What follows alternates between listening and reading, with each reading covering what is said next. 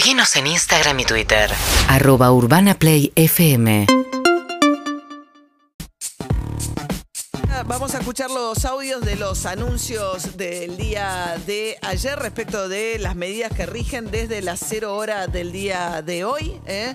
Que restricciones a la circulación, los comercios no esenciales que abren a partir de las 10 de la mañana, trabajadores no esenciales y auto hay trabajadores que no son esenciales pero igual están autorizados para el transporte público. Hay que chequear en, la página web y fijarse quienes sí pueden tomar el transporte público y cierres de bares y todo tipo de actividad cultural.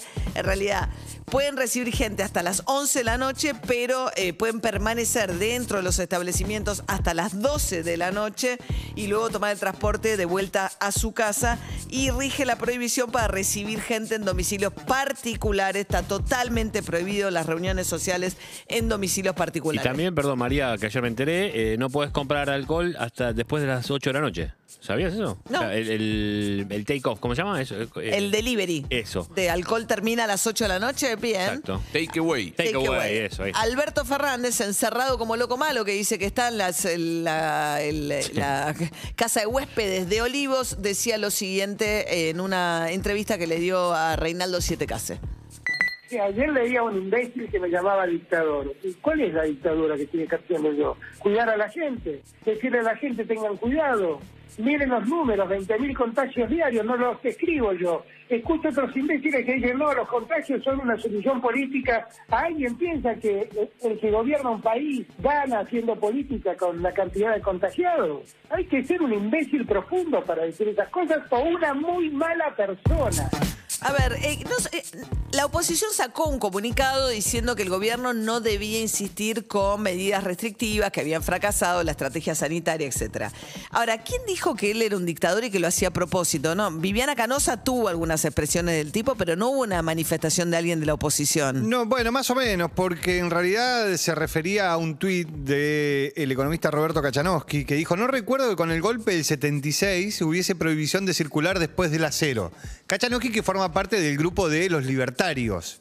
Digo, por eso digo, no sé si es de, de la No, te oposición. secuestraban y te mataban. Claro, pero... te secuestraban y te mataban, pero podías Y caminar. había toque de queda. Sí, aparte. Aparte. Pero no, pero- Kachanowski tampoco es un. de- digo, le está dando una identidad. Bueno, lo que pasa es que, que es un invitado constante a, a un canal de cable de noticias, entonces es como que Tiene está, mucha repercusión. está levantando y en mucho el perfil. es un tipo que tiene, sí, mucha repercusión. Pero es cierto que el Juntos por el Cambio había sacado un comunicado en otro tono. Me parece destemplado, la verdad, la intervención del presidente en este sentido, así como me parecen disparatadas todas estas cosas que se dicen e irresponsables respecto de que alguien a propósito va a frenar la economía en un contexto como este, ¿no?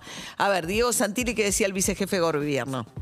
Primero, no estoy de acuerdo con las palabras del presidente. Me parece que no es la manera de referirse a un presidente a la oposición. Por más adversario que uno pueda hacer en términos opositores, uno tiene que guardar la forma y- y sostener la investidura presidencial, más allá de que no comparta las posiciones de otros. Alberto Fernández contó que habló con este, Larreta y con Kisilov, que él quería cerrar todas las 10 de la noche, pero que ni Larreta ni Kisilov querían cerrar tan temprano y que finalmente, bueno, terminaron fijando este, esta- este horario de las 11 de la noche. Alberto Fernández estaba recaliente. ¿Ustedes seriamente piensan que yo quiero vivir en un país en donde la economía caiga? Que yo quiero vivir en un país donde la pobreza crezca? Yo quiero vivir en un país donde el, trabajo falte. ¿Alguien seriamente piensa eso? Realmente hay que ser muy miserable para inducir a la gente a creer esas cosas. Bien, Horacio Rodríguez Larreta ayer fue bastante abierto respecto de sus diferencias con el decreto, fundamentalmente con la prohibición de circulación de noche. Eh, y tampoco hizo ninguna mención en la conferencia de prensa de ayer a la prohibición de reunirse en domicilios particulares. Después salió Santiago Cafiero, jefe de gabinete, y dijo, el decreto rige, o sea, el decreto está obligado, la ciudad no puede elegir si le parece bien o mal. Pero tampoco le, pero claro, eh, a ver, la reta sobre la circulación de noche, ¿qué dijo? Respecto a la restricción a la circulación, ya expresamos nuestro desacuerdo porque está comprobado que la circulación al aire libre y con tapabocas no genera riesgo de contagio. Ahora, Como toda norma y como corresponde, la vamos a respetar, pero de acuerdo con el espíritu que nos transmitió el gobierno nacional, que es una norma que apunta a evitar las concentraciones de gente y no a aquella persona que está volviendo a su casa del trabajo o realizando alguna tarea esencial. O sea, los que están volviendo a su casa no van a sufrir sanciones de parte de las fuerzas federales de seguridad y locales que van a ser las encargadas de controlar que eh, se cumpla esta restricción de circulación entre las 12 de la noche y las 6 de la mañana. Te agarran 12 y media, sos un trabajador, un mozo de un bar, estás volviendo a tu casa porque estuviste laburando. Eh, Sabina Frederick dijo que van a estar controlando la fuerza de seguridad, la ministra.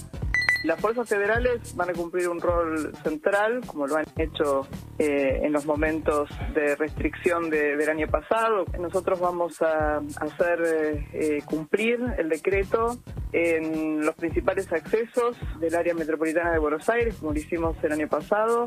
Eh, en controles algunos serán fijos, otros aleatorios. Eh, el horario de las 0 a las 6, por supuesto, va a ser el horario de mayor control. Y Alberto Fernández profundizaba la idea acerca de qué quiere decir la prohibición de circular entre las 0 y las 6.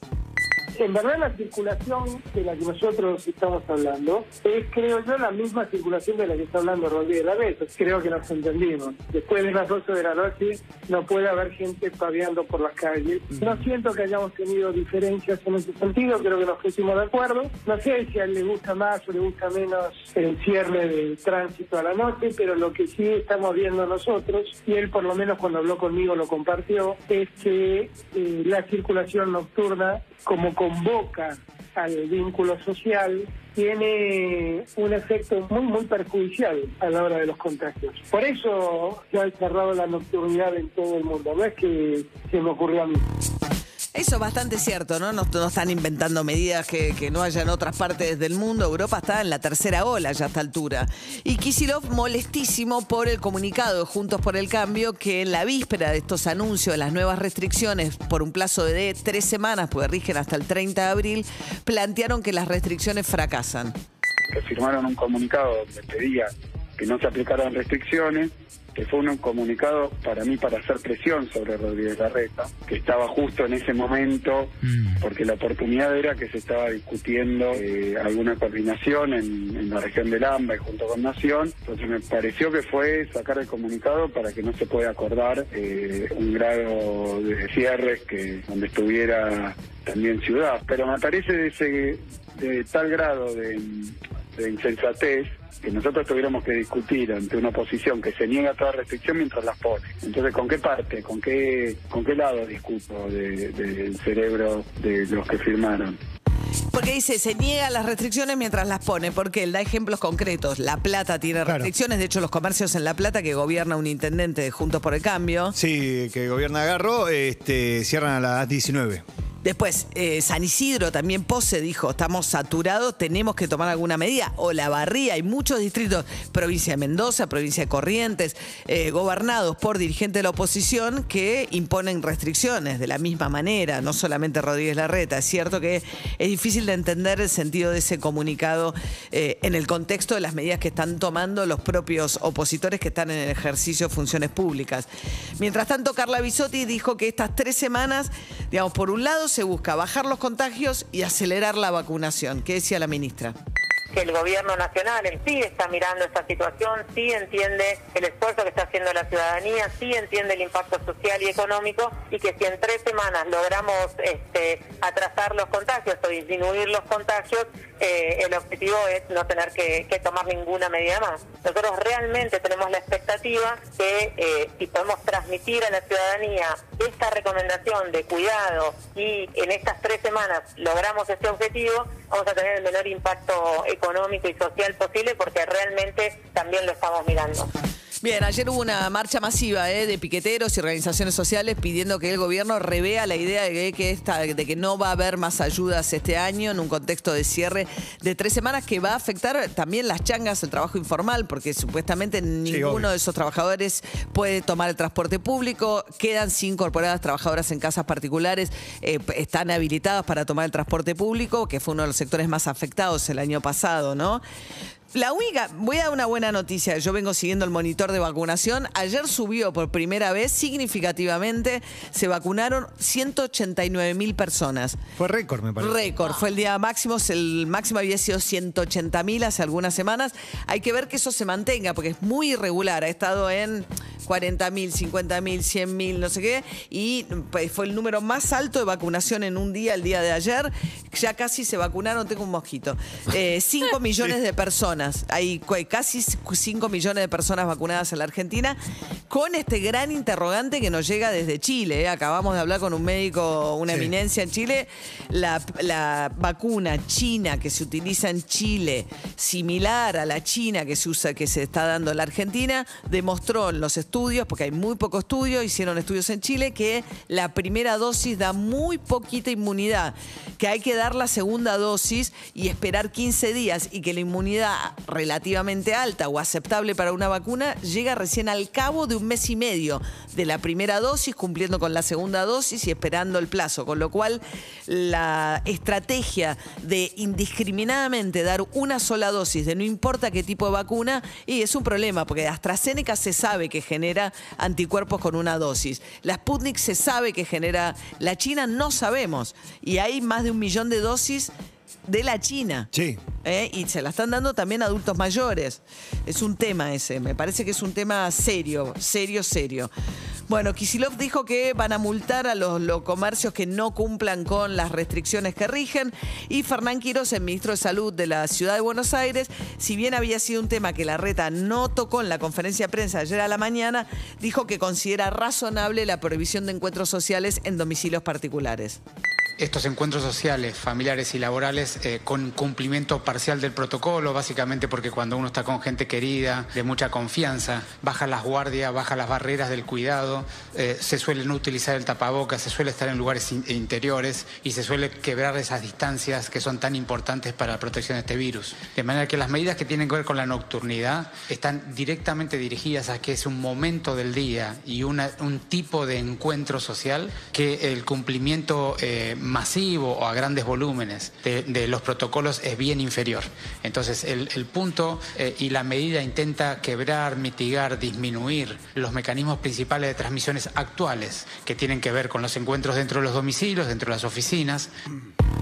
Bien, eh, eh, está con un momento, Quiroz, que mide muchísimo en televisión. No sé si es una cosa insólita. Bueno, la gente está ávida de tener información y es alguien que comunica de una manera muy serena, transmite eh, como una serenidad. Es médico. Los médicos, los médicos que comunican bien, que es un. eh, Sí, mide muy bien en todos lados, eh, te digo. Lo, lo midieron también como candidato, le va muy bien. Hay En la ley- cierta consideración favorable. Sí, hay Sí. cierta consideración favorable. Bien.